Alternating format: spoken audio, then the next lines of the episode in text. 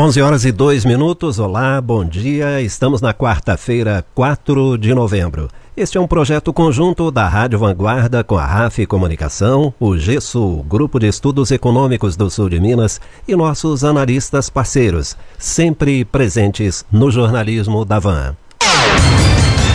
No ar, Vanguarda Eleições 2020. Até o dia 9 de novembro, todos os candidatos passam por aqui. Já recebemos Rogério Bueno, do PSB, Anderson Martins, do PSDB e Verde Lúcio Melo, do Avante. Hoje é a vez de Demétrio Junqueira, da Rede Sustentabilidade. Com a gente para analisar o que diz o candidato, nossos parceiros. Alexandre Prado, publicitário e consultor de marketing, titular do quadro Análise Van FM. Olá, Alexandre. Bom, bom dia. Bom dia, bom dia, bom dia, Rodolfo. Bom dia a todos os amigos que estão nos ouvindo. Bom dia, candidato. O economista com especialização, mestrado e doutorado, Marçal Serafim Cândido, professor da Unifal. Bom dia, professor Marçal. Bom dia, Rodolfo, Alexandre, candidato. Bom dia a todos que estão nos ouvindo. E também participa o economista, especialista, mestre e doutor Pedro dos Santos Portugal Júnior, do GESU, que gravou as perguntas.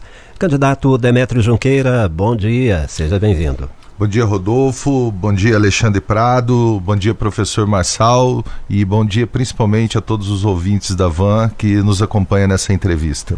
Bom, Demétrio, em um minuto, o senhor vem de uma família tradicional de políticos e apresenta sua candidatura como uma candidatura emergencial. Por quê? Exatamente. Primeiro, porque minha família é, acompanha a política há muitos anos, né?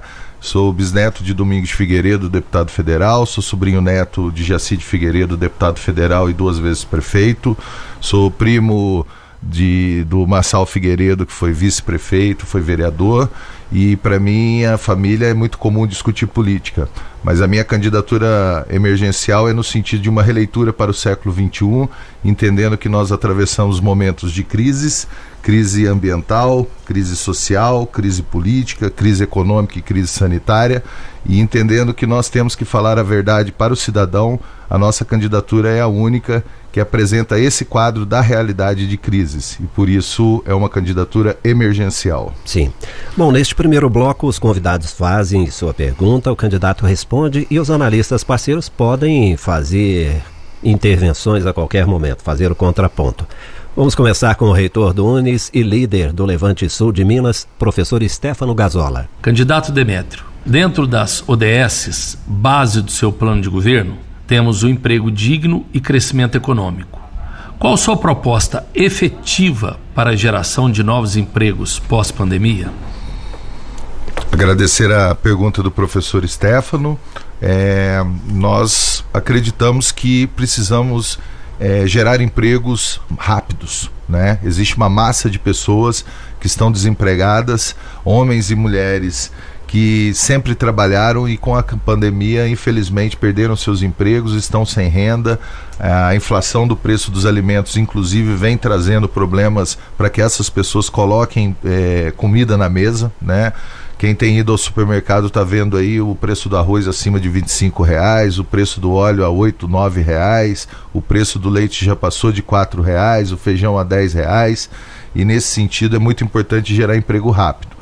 É, nós entendemos que essa forma de gerar emprego rápido é principalmente investindo no micro e pequeno empreendedor, no empreendedor individual, criando através de parcerias multilaterais o fomento a essas atividades produtivas com pequenos empréstimos, 5, 10, 15 mil reais, fazendo com que as pessoas incrementem os seus negócios e possam gerar empregos através dessas atividades. E mais importante do que isso, né, nós temos que gerar empregos, mas fazer com que os empregos existentes continuem é, gerando renda para as famílias. Então é nesse sentido que a nossa matriz foca principalmente no micro e pequeno empreendedor, no pequeno empresário e obviamente, né, é, temos também linhas de atuação para o médio e grande empresário, mas obviamente entendendo que a geração de emprego nesse, nesses casos demora mais tempo e demora, de, depende de mais investimento. Então a prefeitura é, vê isso como médio e longo prazo, mas como catalisadora, como potencializadora de investimentos, trazendo esses investimentos para a nossa cidade. O candidato, você falou, acabou de falar sobre incentivar via em pequenos empréstimos.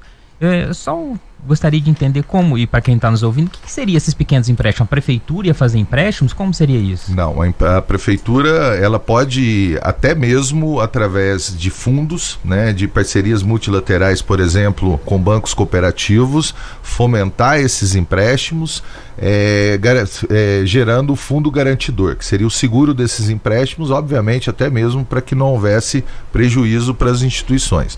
Nós temos também a possibilidade de um debate junto ao fundo de pensão do município, está é, tá utilizando esses recursos, inclusive para empréstimos para esses microempreendedores, a prefeitura dando uma maior rentabilidade para o fundo de pensão dos servidores e dessa maneira é, ajudando os é, pensionistas da prefeitura e os empreendedores da cidade através desses pequenos empréstimos. Ô Demetrio, você coloca aí pequenos empréstimos e tal. Poxa, Varginha tem algumas alguns milhares de CNPJs aí dos pequenos. Se mil deles resolverem pedir 10 mil reais, a gente tá falando aí de quê? Da, da, não sei se minha conta é errada aí, 10 milhões de reais. De onde é que nós vamos garantir essa, o pagamento disso aí? Como é que a prefeitura pode ser avalista disso aí? Como eu disse, nós podemos é, agir como fundo garantidor é, de seguro desses empréstimos, né? Uhum. É, entendendo que essas agências é, possuem é, recursos. próprios mecanismos e tal. Exatamente, né? E a gente sabe que empréstimo para pobre, empréstimo para microempreendedor é o que menos dá calote, né? O uhum. trabalhador ele garante normalmente uma rentabilidade é, acima da média dos grandes fundos e também sabemos que esses trabalhadores têm aí uma taxa muito pequena de inadimplência. Então, isso normalmente não passa aí de 5% pelos dados que a gente já verificou na economia. Então, okay. é nesse sentido que nós acreditamos que seja plenamente possível esses empréstimos para esses empreendedores. Certo. Candidato, vamos trazer agora a pergunta do advogado Diego Breiner. Minha pergunta é em relação ao grande aumento das queimadas na nossa cidade nesses últimos anos. Caso você seja eleito, como pretende contribuir para a diminuição dessas queimadas? Agradecer a pergunta do Diego e dizer que nós somos da Rede Sustentabilidade, um partido que foi criado para defender o desenvolvimento é, com preservação ambiental. Então, obviamente, é, vamos implementar dentro da Guarda Municipal ações estratégicas com relação à queimada, ampliando inclusive o escopo de atuação da Guarda Municipal Ambiental. É, acreditamos também que a mobilização da população seja fundamental, criando as brigadas de incêndio, e aí cito o exemplo do caso específico do bairro Padre Vitor, aonde nas visitas com a população, a população inclusive já se colocou à disposição para a mobilização e construir essas brigadas de incêndio, e além disso, é, ações de curto, é, de, de atender a população em menor tempo possível que seria através de um disque denúncia dessas queimadas específico para essa questão ambiental e trazendo respostas rápidas, evitando que esses incêndios se ampliem na cidade. Presidente do Conselho Municipal de Saúde, Cláudio Miranda no seu plano de governo, coloca a necessidade da ampliação da estratégia da saúde da família, bem como a ampliação do acesso a exames complementares, eliminando barreiras burocráticas. Para não ficar vago, quais barreiras burocráticas são essas citadas no plano de governo e para que a população entenda qual é a vantagem da estratégia da saúde da família? É, obrigado ao Cláudio que nos fez uma pergunta, uma pergunta muito pertinente. Entender que a medicina da família, a equipe de saúde da família, é a nossa estratégia dos territórios saudáveis. Nesse sentido, nós vamos levar essa medicina preventiva para os bairros, cuidando não somente da saúde humana, mas também da saúde ambiental e da saúde animal, entendendo que essas outras questões do ambiente dos animais também trazem é, doenças para as pessoas e, se controlado, pode até mesmo trazer saúde. Nesse sentido, nós, é, como especialistas na área de saúde pública, já sabemos que em torno de 90% das demandas do cidadão são resolutivas a partir do, da equipe de saúde da família. A gente consegue resolver os problemas do cidadão na área de saúde em torno de 90% já na equipe de saúde da família. Então, obviamente, nós diminuiremos a quantidade e a necessidade de medicina especializada, de médicos especializados e de exames complementares. Então, no modelo que a gente tem hoje na prefeitura, muitas das vezes é, o médico especializado ele vai demandar uma série de exames que a medicina da família, através da sua estratégia de uma medicina generalista, uma medicina que dá mais atenção ao cidadão, que conhece o ambiente onde ele vive e principalmente aos condicionantes de saúde, é, muitas das vezes, resolver essas questões sanitárias sem necessariamente demandar os exames especializados. E no caso específico da burocracia que foi colocada, é que as pessoas não precisarão mais ir na Secretaria de Saúde para conseguir esses exames especializados. Essa indicação sairá do próprio território, do próprio médico de família, que fará esse acompanhamento e, obviamente, fazer inclusive o controle e a demanda desses é, exames especializados. Pergunta agora o produtor de conteúdos e comentarista do Conexão Vanguarda, Denis Augusto. Olá, pessoal. No plano de governo do Demétrio, existe os 18 Objetivos para o Desenvolvimento Sustentável de Varginha, que, segundo o plano, seriam os rumos políticos a serem seguidos pela sua administração, trazendo projetos e práticas que caracterizariam, dariam uma identidade à Varginha, através de projetos culturais públicos e valorizando a história por trás do ET de Varginha. Eu gostaria de saber mais detalhes sobre esse projeto, de dar uma, entre aspas, personalidade cultural para Varginha. É, obrigado ao Denis pela pergunta.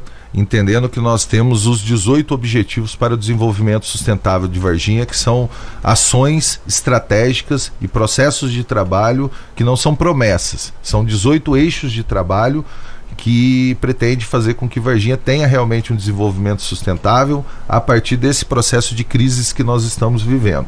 Então não dá para a gente fazer promessas, entendendo que o próximo período muito provavelmente vai ser um período de muita dificuldade orçamentária, inclusive, né? E a ideia é de que esses objetivos para desenvolvimento sustentável têm também as suas relações com o mundo corporativo, com os estados nacionais e parte dos objetivos para desenvolvimento sustentável da Organização das Nações Unidas. Então, nosso programa de governo realmente é o mais antenado com o planeta, é mais antenado com as corporações e o mundo corporativo.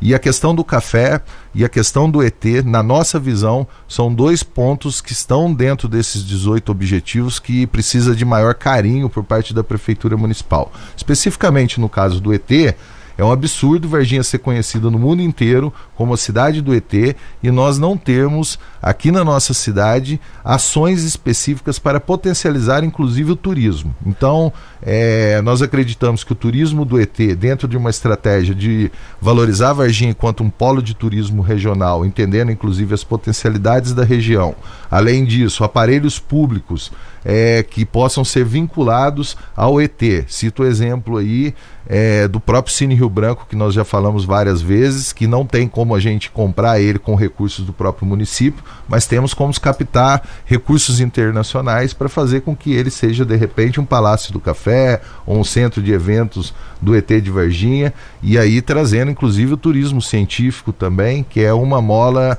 de trazer recursos para o nosso município e desenvolver o nosso comércio. Candidato, um desafio, já estouramos nosso tempo e a próxima pergunta tem a ver com o tempo, então 30 segundos para a pergunta, 30 segundos para a resposta. Tá joia. Candidato, queria fazer várias perguntas para o senhor, mas eu tenho apenas 30 segundos. É pouco tempo para o tanto de perguntas que eu queria fazer para o senhor, mas pelo menos eu tenho 30 segundos. E o candidato Demetrio Junqueira, que não tem espaço no horário político, nem na TV, nem na rádio, como é que está fazendo para apresentar as suas propostas, suas promessas de campanha? Esse é o Madeira. Obrigado ao blog, fizemos uma ótima entrevista, foi a primeira entrevista no blog dele e nós estamos fazendo a nossa campanha na rua. Né? Na internet nós temos a maior mobilização, convidamos a todos a entrar na página do Facebook Varginha em Rede, lá está todo o nosso material. Não estamos poluindo a cidade, as caixinhas de correio, mas sim conversando com as pessoas nos mais diversos bairros e sempre aproveitando os espaços de mídia que nos são abertos, espaços democráticos como esse aqui da Vanguarda. Daqui a pouquinho nós continuaremos conversando com o candidato da Rede Sustentabilidade, Demétrio Junqueira. Vanguarda Eleições 2020. Especial Vanguarda Eleições 2020 de volta. Este é o quarto programa da série que vai até o dia 9 para ouvir todos os candidatos a prefeito de Varginha. Já passaram por aqui Rogério Bueno, do PSB, Anderson Martins, do PSDB, Verde Lúcio Melo, do Avante. E hoje é a vez do candidato Demétrio Junqueira, da Rede Sustentabilidade. Bom, Uh, nós vamos começar com uma pergunta nossa, da nossa produção. O senhor assinou um documento assumindo o compromisso de não se candidatar à reeleição caso seja escolhido agora pelo eleitor de Varginha. O senhor acha que em quatro anos é possível cumprir todos os compromissos assumidos na campanha? É, Rodolfo, é uma pergunta boa. É, nós, nossa campanha é feita, a campanha do 18 é feita mais do que com promessas, mas com gestos.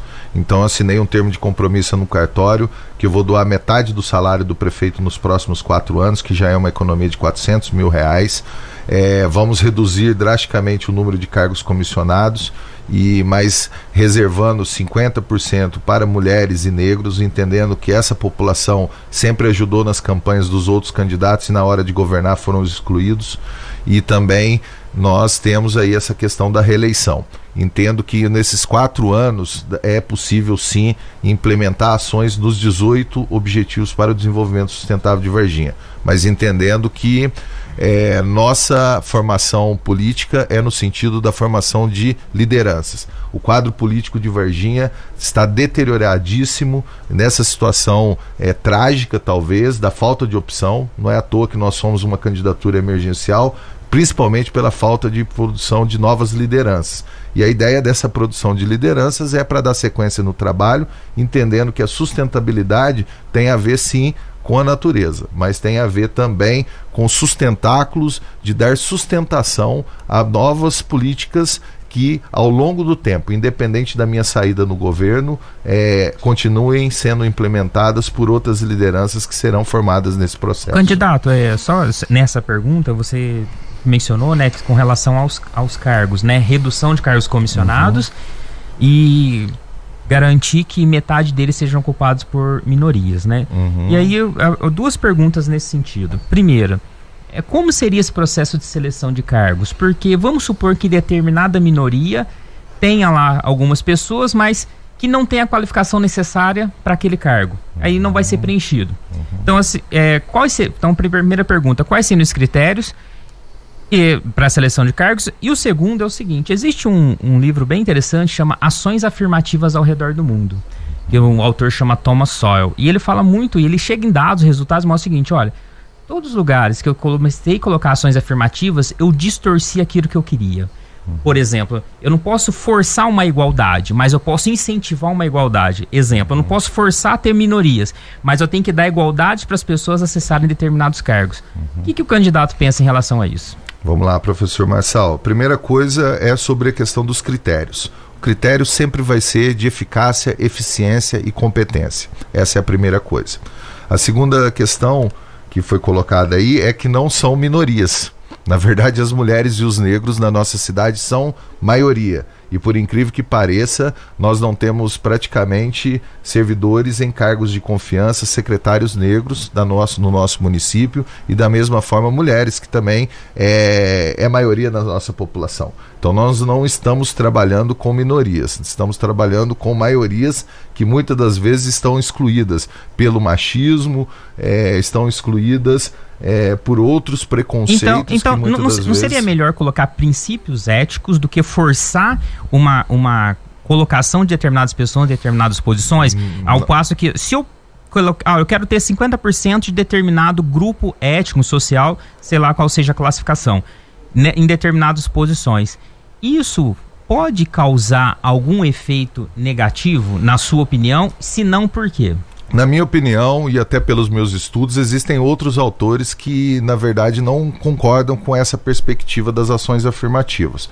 Nós acreditamos que não são minorias, como eu disse. Nós acreditamos que o critério sim tem que ser eficiência e eficácia. Nós acreditamos que precisamos reduzir os cargos comissionados é, e de 300, inclusive, que são mais ou menos o, o número que a gente conseguiu é, prospectar no portal da transparência para 200. E falando em metade, seriam 100 cargos. Então nós acreditamos que existe muito, mas muito, mas muito mais negros e mulheres capacitados com qualidade de trabalho que possam ocupar essas funções e entendendo também que dentro da prefeitura nós trocaremos alguns desses cargos comissionados que deixarão de existir por funções gratificadas por servidores de carreira. E servidores de carreira, mulheres e negros que muitas das vezes, pelo preconceito, não tiveram a sua oportunidade de conduzir políticas públicas, entendendo que já está dentro da prefeitura, já é um know-how de experiência e que com certeza precisa ser valorizado. Vocês então... são, são, muito eruditos, viu? Eu não estou entendendo nada desse papo do. Deixa eu fazer uma pergunta objetiva aqui, candidato. Se a gente tiver duas pessoas em pé de igualdade enquanto qualidade, uma for homem e outra for mulher, o senhor vai em algum momento privilegiá-la pelo fato de ser mulher e ser entendida como minoria não representada, é isso? Não necessariamente, mas com certeza. Tá parecendo um quiabo, hein? Não, muito pelo contrário. Temos sim uma tendência a escolher a mulher para ocupar essa função. Ainda Beleza. mais entendendo que no nosso país, é, ontem nós tivemos um caso Em aí. condição de igualdade, você É, vai ter, você vai ter em algum momento uma, uma tendência assim à escolha da mulher e do negro em condição de igualdade e de competência, é isso? Com certeza, Bom, com certeza. Então acho que é, é- é isso que Mas nós que queremos dizer que, saber, vamos mas dizer. nós queremos dizer que nós somos é, a favor da diversidade, respeitamos a diversidade e acreditamos que a diversidade seja um dos maiores patrimônios com os recursos humanos que nós temos na nossa cidade. Perfeito. Então, assim, é preciso políticas afirmativas. Ontem nós tivemos um episódio de grande repercussão nacional que foi com relação ao julgamento da, da, da artista Mariana Ferrer, que foi revoltante sob o ponto de vista da forma com que o, o judiciário brasileiro tem tratado as mulheres. A gente sabe também da questão do preconceito racial. Então a nossa candidatura, apesar de ser uma candidatura de município, de prefeitura, ela é contra o machismo, ela é contra a homofobia eh, e ela é contra qualquer tipo de preconceito. Né? Bom, eu então vou isso é trazer- importante. Eu vou trazer agora a pergunta do professor Pedro dos Santos Portugal Júnior, do GESU. Candidato, no item 15 da sua proposta, você aborda sobre a economia verde, de baixo carbono, criativa. Isso está bastante alinhado com a retomada verde pós-pandemia de muitos países desenvolvidos, especialmente os europeus. No entanto, não vemos esse alinhamento no governo federal, no governo brasileiro. De uma forma mais prática, como fazer esse fomento à economia verde em Varginha, dado o cenário nacional que nós vivemos? É, agradecer a pergunta do professor Pedro Portugal e dizer que é exatamente por isso. Né? O mundo inteiro está olhando para o Brasil com um certo receio pela prática ambiental que nós estamos tendo, destruindo a nossa biodiversidade, destruindo talvez o que a gente tem de maior patrimônio no Brasil, inclusive para geração de divisas, que é exatamente é, a Amazônia, o Pantanal e toda a nossa riqueza é, natural. Né? Então, é, o incentivo se dá através da micro e pequena empresa, ao empreendedor individual, dentro já de uma estratégia de que esses empreendimentos têm um menor é, balanço de carbono, e aí falando no português claro, né, é, quer dizer que o seguinte, são menos poluentes, né, são atividades menos, menos poluentes e que com certeza, no caso especificamente da agricultura familiar, que tem um papel importante dentro da nossa realidade econômica, também através da produção, transitando para a produção orgânica, sem o uso extensivo de maquinário. Então, é, já existe naturalmente esse processo que se relaciona, claro, com uma economia verde, com uma economia de baixo carbono, mas também com a economia solidária, entendendo que é, esses outros campos da economia, economia criativa, também tem essa perspectiva é, de redução da emissão de carbono, entendendo e repetindo mais uma vez que o plano de governo do 18 da Chapa Varginha tem opção, é o mais antenado com as demandas que hoje o mundo inteiro eh, tem colocado para os estados nacionais e que muitas das vezes, infelizmente, o nosso governo federal eh, não tem emplacado boas ações nesse sentido. Demetrio, é, vou te chamar de Demetrio não de candidato, porque eu achei uma sacanagem você não estar em toda a mídia que todo mundo tá, então eu repito teu nome ao invés de chamar você de candidato. Senão eu fico chamando você de candidato, ninguém vai lembrar teu nome depois e eu quero que, que lembre. Vamos Obrigado. deixar a sua pergunta para o próximo bloco? Eita, vamos, né? Falo muito. Vamos para um intervalo e daqui a pouquinho o Alexandre Prado e os nossos especialistas continuam perguntando aí para o candidato Demetrio Junqueira. Vanguarda Eleições 2020. Especial Vanguarda Eleições 2020 de volta. São 11h32, nós estamos recebendo o candidato da Rede Sustentabilidade, Demétrio Junqueira. Já passaram por aqui Rogério Bueno, do PSB, Anderson Martins, do PSDB e Verde Melo, do Avante.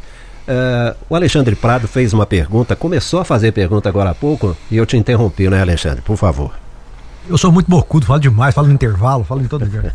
o Demétrio, é o seguinte: você tem aqui na, nossas propostas, nossas prioridades políticas. Aí você vem falando, tá, tá, tá. Temos como prioridade construir e desenvolver políticas públicas voltadas para a infância, adolescência, juventude, mulheres, melhor idade. Olha, tem eu e um monte de trabalhador que tá lascado aí. Eu, eu olhei aqui o teu plano de governo, aliás, tem muita coisa assim. Tem muita coisa bacana, tem muita coisa lá assim incentivar, fomentar, não sei o que, papapá. Eu senti falta de, um- de um, de um grosso da população aí, que não foi citado no teu plano de governo, pelo menos eu não, não identifiquei, de pessoas que trabalham, dão duro oito horas por dia, vai pra casa, tem buraco na rua. De pessoas que ralam, não sei o que, chega no final de semana, não tem um espaço público de lazer. Do trabalhador que tá ali pagando imposto, inclusive para esse pessoal que é desassistido e que tem que ser assistido mesmo, criança, adolescente, e a- a- né? Não fala as mulheres que são ex- extremas trabalhadoras aí, ajudam fortemente a nossa economia, né? Mas a, a- terceira idade, que às vezes também já não consegue mais contribuir a vida inteira, mas não consegue mais contribuir. Então tem uma massa trabalhadora aí que eu não vi contemplada aqui no, no teu governo, né? Então assim, eu queria saber de você, primeiro, se o foco vai ser governar para esses, né? E, e se não tem ali, fala muito de meio ambiente, construir usinas eh, fotovoltaicas em terrenos baldios, tem muita coisa legal. Mas aquilo que faz a vida do cidadão médio, trabalhador, que vai para casa todo dia, que volta e quer um entretenimento público e não tem, que volta e quer uma, uma rua estruturada que não tem, que quer um- uma, uma educação de qualidade pro filho dele pública que não tem, um hospital que não tem, um médico que não tem, eu não vi isso aqui.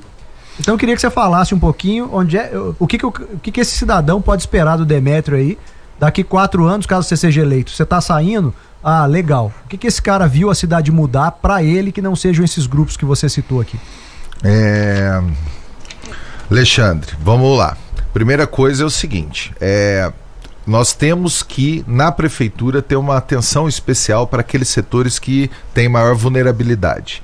Nesse sentido, nós acreditamos que é, existe uma vulnerabilidade muito grande na terceira idade por falta de acolhimento, por falta de assistência de saúde e que boa parte desses trabalhadores que você está falando estão mais preocupados com seus pais, com as suas mães, que estão sem acesso à saúde, que estão adoecendo, sem perspectiva de uma aposentadoria digna e que com certeza estão gastando boa parte dos seus salários para atendimento à saúde dessa terceira idade. Né? A outra questão é que esses trabalhadores também possuem filhos. E muitas das vezes esses filhos, essa juventude está sem alternativa de uma educação de qualidade. Isso está no nosso programa de governo, sim, né? A educação para todos. É, está sem necessariamente condição de trabalhar porque não tem uma creche de qualidade, não tem nem sequer vaga na creche para que possa trabalhar. E especificamente no caso das mulheres, é, nós não estamos fazendo favor nenhum em potencializar as atividades produtivas das mulheres. Isso daí é uma compreensão que existe muito mais microempreendedor individual é, mulher do que homem. E essas mulheres, muitas das vezes, por falta de políticas públicas, principalmente da prefeitura, na área de saúde, na área de educação, na área do acolhimento social, não estão conseguindo desenvolver suas atividades e trabalhar. Então, quando a gente fala que nós vamos priorizar sim a infância, a juventude, as mulheres e a terceira idade, é entendendo que esses setores precisam sim de um maior apoio da prefeitura, inclusive para que os trabalhadores homens tenham condição de trabalhar, diminuir seus gastos com a área da saúde, com a área da assistência e outras áreas mais que muitas das vezes a prefeitura poderia prover e, obviamente, ter mais renda e melhorar a qualidade de vida da própria família. Então, quando a gente fala isso, é dentro de uma compreensão da família, fortalecendo a família e que dentro das famílias, esses setores talvez sejam aqueles que precisam de maior apoio da prefeitura. Então, no teu tá? entendimento, a prefeitura, é, a- que está citado aqui, né? Prioridade política é governar em benefício de- destas classes que você cita aqui. Na verdade, não são classes, né? Na verdade, as classes que a gente vai priorizar é a Classe trabalhadora, a errada. classe menos Aham. favorecida, aquelas pessoas que Desses necessariamente grupos, né? Citando, precisam. falei classe, mas desses É, grupos. com relação aos grupos, sim. Nós vamos ter uma prioridade, obviamente, para todos, temos ações políticas para todos, mas com uma atenção muito especial para a infância, juventude, mulheres e a terceira idade, entendendo que talvez essas pessoas entrando, principalmente aí no caso das mulheres, e também da inserção da terceira idade no mercado de trabalho, a gente pode ter Facilitaria a vida de todos. e assim. também tem um novo know-how no sentido da experiência, do acolhimento, de uma economia talvez mais acolhedora e que tenha perspectiva de crescimento de curto prazo, entendendo que nós somos a única candidatura pé no chão que fala que o momento é de crise, que o momento não é no século no, no- no próximo mandato de uma cidade grande, sinal verde para viajar, do novo tempo, do novo mundo. Nós sabemos que existe uma crise agora econômica que é muito séria e que passa necessariamente por uma crise social com o fim aí do auxílio é, emergencial no mês de dezembro, a questão já inflacionária do, da, da cesta básica que a gente já comentou aqui, nós temos a questão é, do desemprego que tem um impacto importante. E também, obviamente, a gente sabe, existe uma crise política no campo no, no, no, no país, né, que já vem se arrastando ao longo tempo. Esse ano, o governo federal, que é responsável por em torno de 70% dos recursos do município, vai ter o maior déficit fiscal da história, que está em torno de 600 bilhões de, de, de, de, reais. Então, assim, é um momento de muita dificuldade e a nossa candidatura talvez é a única que tenha essa perspectiva, não só orçamentária, mas entendendo que é, as dificuldades que estão colocadas para o ano que vem são muito grandes Candidato. e que a gente precisa transitar nesse sentido. É, você falou muito bem sobre a dificuldade orçamentária, né? Aí está batendo a porta o déficit e todo o problema fala bastante sobre uma saúde analítica, né, completa, educação, é, essa questão de creches, né, colocou aqui no seu programa de zerar o déficit. Mas a pergunta é, que eu queria fazer é como fazer isso num cenário de déficit orçamentário e mais. Aí essa é o central. Como o candidato enxerga a parceria da prefeitura com empresas ou com o setor privado no provimento desse serviço?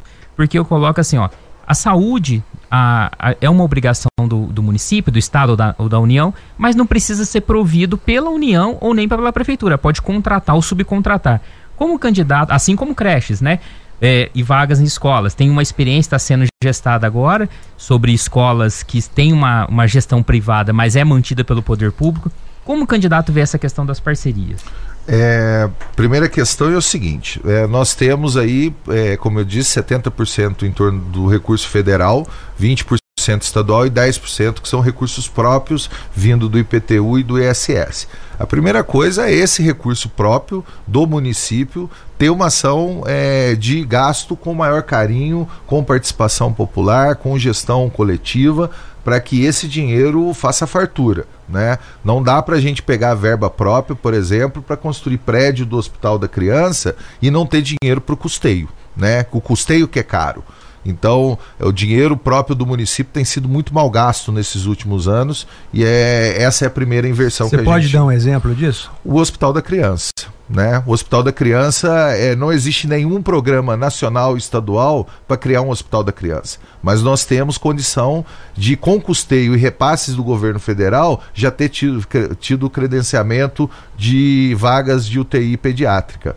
E nesse sentido. Você é contra o. Você é contra. Não contra o hospital, claro, mas você é, você é contra a forma como o hospital está sendo construído e conduzido? Eu sou contra, contra o amadorismo da atual gestão, que deveria primeiro credenciar leitos pediátricos, garantir que viesse recursos do governo federal para esse custeio e, no segundo momento, através de mobilização de emendas parlamentares e outros recursos possíveis, construir o hospital para melhorar a qualidade do atendimento dessa UTI e, e, nessa questão da parceria, então, ó, já que não vamos. A, a ideia do hospital não é legal, então, não, é, então, é legal, assim, é, assim, não, é não, legal, não, falando, mas não com amadorismo e com a ineficiência da atual gestão. E, isso, a gente, fala, a gente falar, não, esse hospital não é legal. E aí você disse no início da sua, na sua entrevista aqui hoje, falar a verdade, né? E falar uhum. a verdade é o seguinte, olha, um hospital, construir um hospital, não é a melhor alternativa. Tem outras alternativas que eu consigo criar leitos para infantis melhores, mais eficientes mais baratos. Essa é, é, a colocação.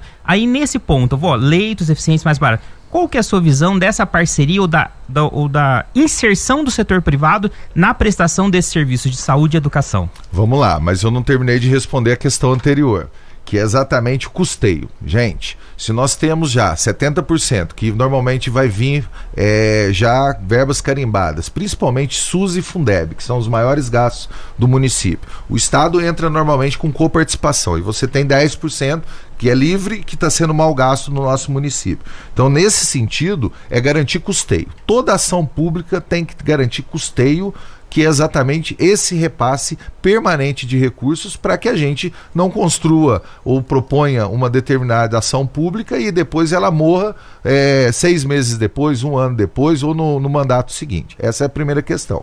E com relação às parcerias público-privadas, nós acreditamos que é sim possível, em algumas áreas estratégicas, estratégicas estar tá fazendo parcerias público-privadas, principalmente na área de geração de emprego e infraestrutura. Mas no caso da saúde especificamente, nós acreditamos que não. Né? A saúde tem que ser provida pelo poder público. Acreditamos que, principalmente para aqueles setores que têm mais baixa renda, o SUS é fundamental para prover a vida.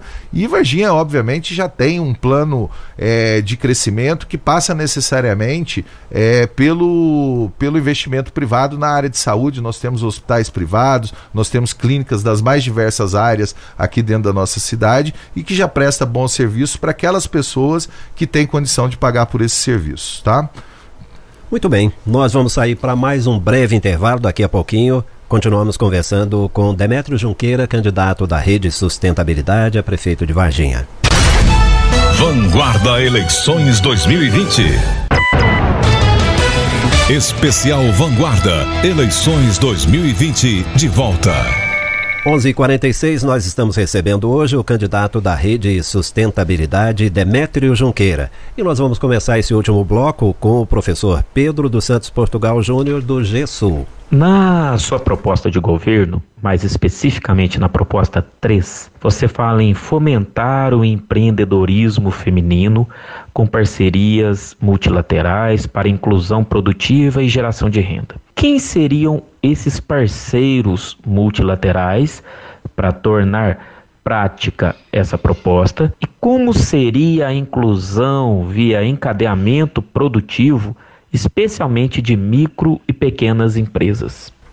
É, agradecer a pergunta do professor Pedro Portugal, dizer que essas parcerias multilaterais elas passam principalmente no primeiro momento, pelas empresas que já existem na cidade e os setores produtivos, as cadeias produtivas que já existem na nossa cidade. Nós temos aí a cadeia produtiva do café, que é muito importante, nós temos a cadeia produtiva é, de assistência à saúde de produção de tecnologia na área da saúde, nós temos aí a cadeia produtiva relacionada à produção de conhecimento, que é a educação, e é trazer essas cadeias produtivas para se relacionar com o microempreendedor individual, com a microempresa e dentro dessa lógica de fomento à atividade produtiva feminina. Né?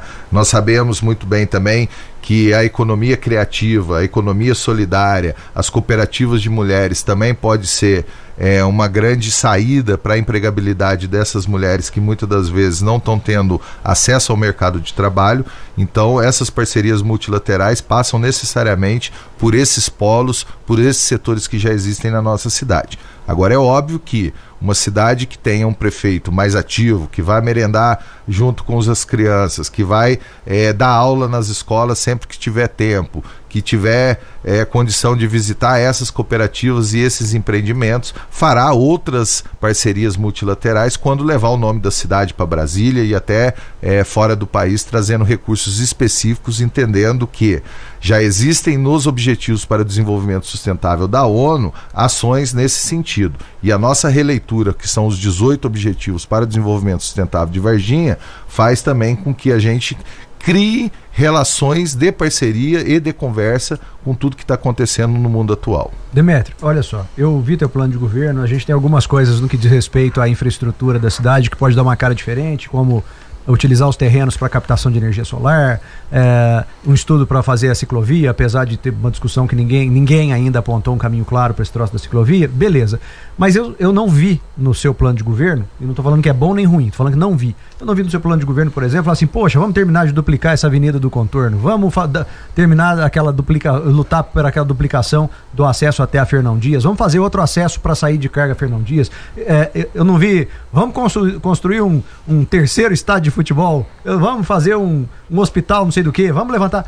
O que, que é? Varginha não está precisando dessas obras de infraestrutura, os quatro e pouco por cento que a gente investe não dá para investir mais, ou a prioridade é fazer outras coisas, como você colocou a tua prioridade política aqui? O que, que o cidadão uh, vai ver uh, de concreto no sentido de infraestrutura diferente no final de um eventual mandato seu? Olha, Alexandre, primeira coisa é o seguinte: é, essa gestão começou uma série de obras de forma completamente sem planejamento, totalmente atabalhoada, um planejamento para a eleição e não para a população.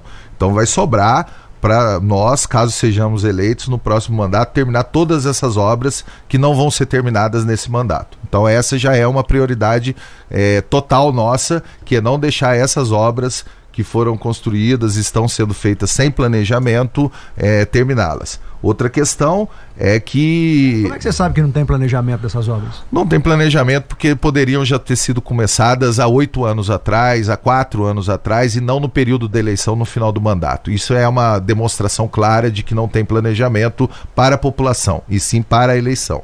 Outra questão que é muito importante, é que nós já falamos aqui, é que quem vier falar de duplicação de, de, de rodovia, de anel rodoviário, com recursos próprios e o governo federal praticamente quebrado, né, nesse ano de maior déficit, está contando mentira, é o conto do vigário para o cidadão, né? Então, assim, nós não estamos falando que isso não é importante, que nós não lutaríamos por isso, mas a gente sabe que pelo espectro econômico do país e da necessidade de parcerias multilaterais, principalmente com os governos estadual e federal, isso não é execuível no próximo período. Tá? Candidato, tá? já que você está tratando do tema cidade Varginha, aqui no item 1 do seu programa de governo, tá assim, né? É, transformar Varginha numa cidade cosmopolita, inovadora e conectada com os movimentos e transformações globais. Especificamente com a palavra inovadora e é, conectada com movimentos e transformações globais. Como tornar uma cidade inovadora na sua visão? Eu acredito que tem se falado muito em modernismo, né, nas outras candidaturas. E nós entendemos que essa modernidade que os outros estão falando, na verdade, não é a modernidade, é a atualidade. O mundo já está já com tecnologia 5G, já tem hoje startups trabalhando a questão é, de, de, de, inovação científica e tecnológica. Nós já temos um polo, como eu disse aqui, na área de saúde, com equipamentos aí de alto valor agregado na, na área da, da tecnologia. Nós temos o UNES e outras instituições como o Cefet, a própria Unifal, que vem trabalhando nesse sentido. E nosso trabalho é, é catalisar, potencializar, agrupar e fazer com que todo esse desenvolvimento realmente chegue principalmente para aqueles setores que precisam mais da prefeitura. E aí digo especificamente para terminar a questão de levar o centro de interatividade e conectividade para a periferia da cidade, levando acesso à internet, a computadores, para que as pessoas não sejam excluídas desse processo de inovação tecnológica. Muito bem.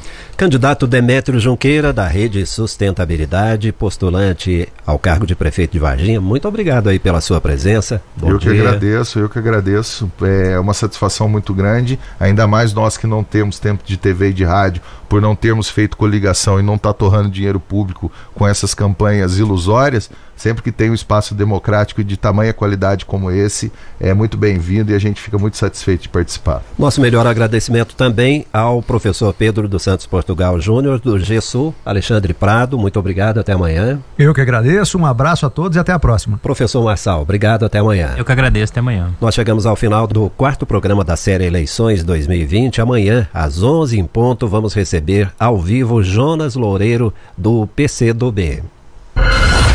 Vanguarda Eleições 2020. 2020. Para você ficar por dentro de tudo.